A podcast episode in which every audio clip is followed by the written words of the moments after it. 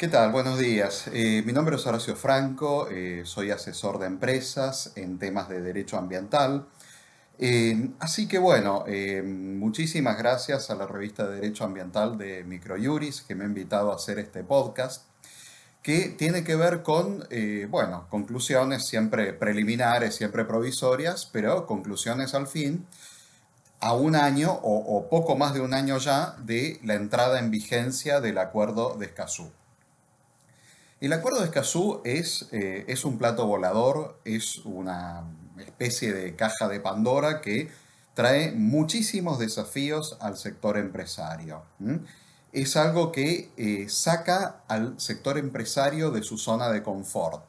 Es un tratado internacional sobre ambiente y sobre derechos humanos también. Entonces, bueno, desde el punto de vista del sector empresario, que eso es lo que conozco, a eso es lo que me dedico, quejarse, em, criticar, confrontar, todo esto es inútil y es una pérdida de tiempo. La mirada tiene que ser una mirada proactiva y una mirada realista. Las empresas que enfrenten todo esto con una em, conducta reactiva se vulnerabilizan, se tornan más vulnerables. Entonces lo que hay que hacer es, eh, bueno, tratar de eh, llevar a que el acuerdo de Escazú se aplique, se realice y, y, para eso es necesario que se interprete de la mejor forma. Entonces, eh, vamos a hablar acerca de las cuestiones concretas que implica el acuerdo de Escazú. El acuerdo de Escazú, por un lado, nos está indicando que la empresa tiene la obligación de brindar información ambiental a cualquier individuo, grupos de individuos o eh, ONGs que se lo soliciten.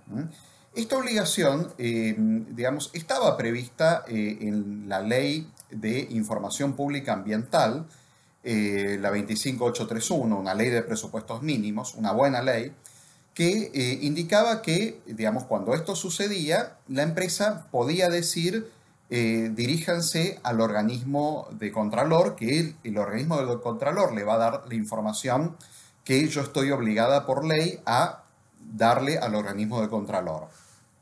Esto ahora se deja de lado y la obligación de brindar información es directa, la empresa tiene que brindarla.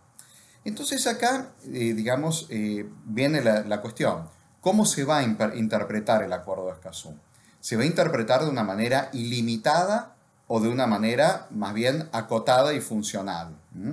Porque si se lo interpretara de una manera ilimitada, esto traería eh, muchos más problemas que soluciones. Por ejemplo, tenemos un fallo, el fallo Fundación Ambiente y Recursos Naturales, que dice que cualquier empresa eh, que, cuyas actividades sean de interés público está obligada a brindar información ambiental. Esto está muy bien, pero es muy amplio también. Eh, pensemos, estamos hablando de una empresa petrolera, minera, agro, qué sé yo, pero también podemos estar hablando de un pequeñísimo productor eh, agropecuario que tiene un permiso para tomar agua subterránea. Con lo cual eh, es necesario interpretar esto de una manera funcional y de una manera acotada para que el acuerdo de Escazú se realice. Si se lo interpretara de una manera ilimitada, no se va a terminar realizando o no se va a terminar realizando bien. ¿eh? Entonces, fíjense también, tenemos otro fallo en materia de información ambiental, que es el fallo Justiniani y Rubén con IPF sobre amparo por mora. En este fallo se indica que las empresas solo pueden rechazar un requerimiento de información cuando eh, justifiquen que, eh, eh, digamos, de manera detallada, cuáles son las razones por las cuales entregar esa información les produciría un daño. Pero acá también tenemos otra cuestión, ¿no? según mi opinión, esto debería ser interpretado como para decir, bueno, las empresas tienen el deber de entregar toda aquella información que se encuentren obligadas por ley a entregar a los organismos públicos. Eso y, digamos, no otra cosa. Por ejemplo, si, si en algún momento alguien le pide a la, empresa información a la carta, o sea, haceme un estudio comparativo de los efluentes líquidos que arrojaste a eh, tal curso de agua en los años tal, tal y tales, discriminando por meses, discriminando por eh, valores, por... Bueno, eso coloca a la empresa en una situación de tener que dejar de hacer lo que hace, eh, crear una superestructura, digamos, como para atender este tipo Y la verdad, no es una obligación legal. Entonces, habría que interpretar el acuerdo de Escazú de manera acotada como para hacerlo posible, como para hacerlo realizable, como para hacerlo funcional. Porque si no, todo esto va a terminar judicializándose, lo que sería una pena. Entonces, acá, digamos, el acuerdo de Escazú nos da, digamos, la posibilidad de, nos tira, digamos, el centro como para interpretarlo de manera ilimitada o como para interpretarlo de manera acotada y funcional. Fíjense, si tuviéramos que interpretarlo de manera ilimitada, tenemos otro deber, que es el deber de garantizar mecanismos de participación pública desde las etapas iniciales de todo proyecto. Eso es lo que dice el Acuerdo de Escazú. Eh, entonces, acá, ¿qué significa esto? Significa que, digamos, eh, no sé, por ejemplo, si yo soy diputado, si yo soy eh, senador y yo tengo un proyecto de ley antes de presentar el proyecto de ley, yo tengo que hacer un mecanismo de participación pública. Eh, bueno, interpretando el, acuerdo de Escazú de manera ilimitada, por ahí puedo llegar a esa conclusión. Y esa conclusión sería una conclusión, según mi opinión, disfuncional que, digamos, no permitiría que el acuerdo de Escazú se realice plenamente, sino que termine, eh, digamos, en pelea, judicialización y etc. De la misma manera, a una empresa no debería exigírsele el mecanismo de participación pública hasta tal extremo en que, digamos, este, bueno, antes de, presentar un estudio de impacto ambiental, que es algo que le corresponde a la empresa, tener que hacer un mecanismo de participación pública y después una audiencia pública y después la audiencia pública para cada uno de los dictámenes de los organismos públicos que tienen que opinar. Todo eso ralentizaría eh, enormemente un procedimiento administrativo de eh, evaluación de impacto ambiental.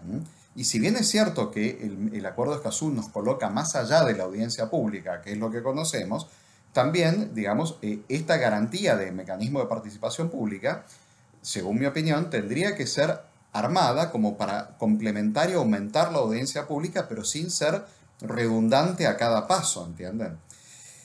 Eh, y el acuerdo de Escazú también nos tira al centro como para interpretarlo de manera acotada y funcional. El acuerdo de Escazú, eh, lo voy a leer, digamos, nos dice, la participación pública tiene que ser realizada sobre la base de el marco normativo interno también. Y ahí tenemos una buena ley, que es la Ley de Información Pública Ambiental. Nos dice que la participación pública y la información pública tiene que ser brindada en la medida de los recursos disponibles, en la medida de lo posible según corresponda, según la circunstancia, de acuerdo a las posibilidades, de conformidad con las prioridades nacionales. O sea, el acuerdo de Escazú le da materia al juez como para decir, a ver, vamos a tratar de encauzar esto de manera en que funcione, de manera de, que no sea una traba, una ralentización este, o un obstáculo para llevar adelante una actividad eh, eh, productiva. Entonces, digamos, va a depender mucho de, los jueces cómo, digamos, se interpreta el acuerdo de Escazú. Eh, ¿Qué alcance se le da a los principios del acuerdo de Escazú? Al acuerdo, al principio pro persona, al principio de máxima publicidad, al deber estatal de hacer esfuerzos para eh, traer a personas vulnerables, a pueblos originarios, a opinar en el marco de un mecanismo de participación pública. Entonces hay que ver, digamos, que todo eso sea interpretado de manera acotada y funcional para que el acuerdo de Escazú se realice. Su vocación es realizarse. Pero si se lo interpretara de manera ilimitada, más que realizarse, se judicializaría, lo cual, digamos, no, no, digamos, no, no, no es bueno para nadie. Entonces, a esta altura, digamos, ya pasó poco más de un año, ya tenemos algunos fallos, ya tenemos algunas reacciones de eh, la justicia frente al acuerdo de Escazú. Fíjense, el primer fallo que vamos a comentar brevísimamente es Godoy con Estado Nacional sobre Amparo Ambiental. Aquí, digamos, lo que hizo este fallo fue suspender temporariamente la exploración gasífera offshore en el mar territorial eh, y en la zona económica exclusiva de la República Argentina, que el Estado Nacional lo había impulsado. El gobierno nacional se desmarcó de esto de prohibir por las dudas y impulsó el Estado Nacional, el Ministerio de Ambiente, eh, eh, junto con la Secretaría de Justicia, impulsó la exploración gasífera offshore. Entonces, acá lo que hizo este fallo fue decir, bueno, suspendemos temporariamente porque acá se han apurado. O sea, hicieron esto sin prever un mecanismo de participación pública, sin prever un mecanismo de participación pública especialmente para las personas eh, potencialmente afectadas eh, relativamente, porque esto se va a realizar a 300 kilómetros de la costa, en lo que es, por ejemplo, la provincia de Buenos Aires, con epicentro en la ciudad de Mar del Plata. Pero de hecho es cierto, digamos, tal vez eh, todo, todo este procedimiento fue anterior a la entrada en vigencia del Acuerdo de Escazú, pero una vez que entró el Acuerdo de Escazú en vigencia, bueno, esto hay que contemplarlo, no está mal. Y también se exigió, digamos, una evaluación ambiental estratégica. Acá la evaluación ambiental estratégica es un deber gubernamental, según el Acuerdo de Escazú. Entonces, el Estado tendrá que hacer una evaluación ambiental estratégica. La evaluación ambiental estratégica apunta al impacto acumulativo de la, de la, actividad. Y acá, bueno, habrá que ver cómo se hace, porque esto era el primer proyecto, ¿no? No hay todavía acumulación de proyectos y esto es exploración, no es explotación. Pero bueno, es un fallo interesante. El segundo fallo, interesante también, es el fallo eh, Jiménez, la resolución, digamos, en la causa Jiménez Alicia Fani con Ministerio de Agroindustria y otros sobre proceso de conocimiento, que esto tiene que ver con el trigo HB4, que es un organismo genéticamente modificado que está autorizado, mm, eh, no solo en Argentina, en Brasil y en otros países también, en China recientemente, y esta eh, resolución dentro de esta causa subsanó el acto administrativo por el cual se autorizó el, trigo HB4. Lo subsanó en el sentido de no, no, no, lo, no lo anuló ni mucho menos, sino que dijo, bueno, esto está aprobado, pero no se hizo participación pública. Debería hacerse participación pública a pesar de que esto ya está aprobado, pero como las aprobaciones en materia de organismos genéticamente modificados son siempre más bien provisorias, entonces, bueno, eh, esto eh, sobre la marcha se debe escuchar la opinión de la gente. Antes no estaba vigente el acuerdo de Escazú, ahora sí. Y eh, los permisos en materia de todas estas cosas, en materias ambientales, los permisos siempre son precarios. Siempre, digamos, se, otorgan ad referéndum de que después no aparezca nueva información que em, lleve a recalcular o lleve a, este, a redefinir un poco los alcances del permiso. Y hay un tercer fallo que a mí me parece el más preocupante de todos, que es el fallo Asociación Civil Observatorio del Derecho a la Ciudad con Gobierno de la Ciudad y otros sobre amparo. Esto tiene que ver sobre un convenio urbanístico vinculado con un proyecto inmobiliario en eh, la ciudad deportiva de Boca, concretamente. Y entonces acá, digamos, el acto, el convenio urbanístico es un acto preliminar, digamos, no, no, no autoriza específicamente nada no, no, se pone en vigor eh, con deberes concretos a cumplir, a menos que en algún momento se presente un proyecto para evaluación de impacto ambiental y ahí sí, digamos, se tiene que hacer todo, participación pública, este, audiencia pública, eh, estudio de impacto ambiental, dictámenes, etc.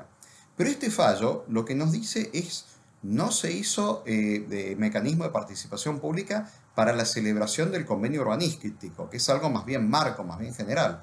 Entonces, acá lo que preocupa es decir, bueno, eh, ¿a qué nos va a llevar esto? ¿A la participación de la participación de la participación? ¿A, eh, digamos, todas cuestiones que enlentecen y ralentizan sin beneficio ambiental? ¿No sería más lógico colocar la participación pública cuando llegue un proyecto concreto y llegue el momento de audiencia y participación, audiencia ampliada, más participación pública. ¿No sería más lógico eso? Para mí, sí, digamos, pero este, este fallo nos coloca en una senda un poco, según mi opinión, disfuncional, porque así, digamos, con la participación de la participación de la participación, con cuestiones redundantes, no se va a realizar el acuerdo de Escazú, se va a judicializar y eso es malo. Y por último, el acuerdo de Escazú, como ustedes saben, también consagra un principio, que es el principio de no regresión. Vamos a ver cómo se interpreta, si se interpreta de manera ilimitada o de manera acotada y funcional. Si lo eh, y yo creo que no hay otro camino que interpretarlo de manera acotada. ¿Por qué? Porque eh, la regresión solamente se puede eh, definir en concreto, no en abstracto. Hay situaciones donde uno puede decir esto es una regresión, pero otro, de otro desde otro punto de vista puede decir no, la verdadera regresión sería, digamos, hacer otra cosa.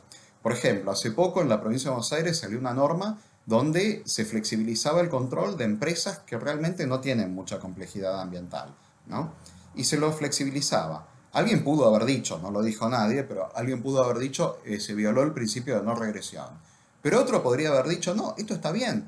¿Qué sentido tiene invertir recursos que son escasos siempre para controlar, eh, digamos, eh, empresas que no ameritan mayor control? La verdadera regresión sería digamos, este, no darle más recursos a las empresas que realmente ameritan mayor control.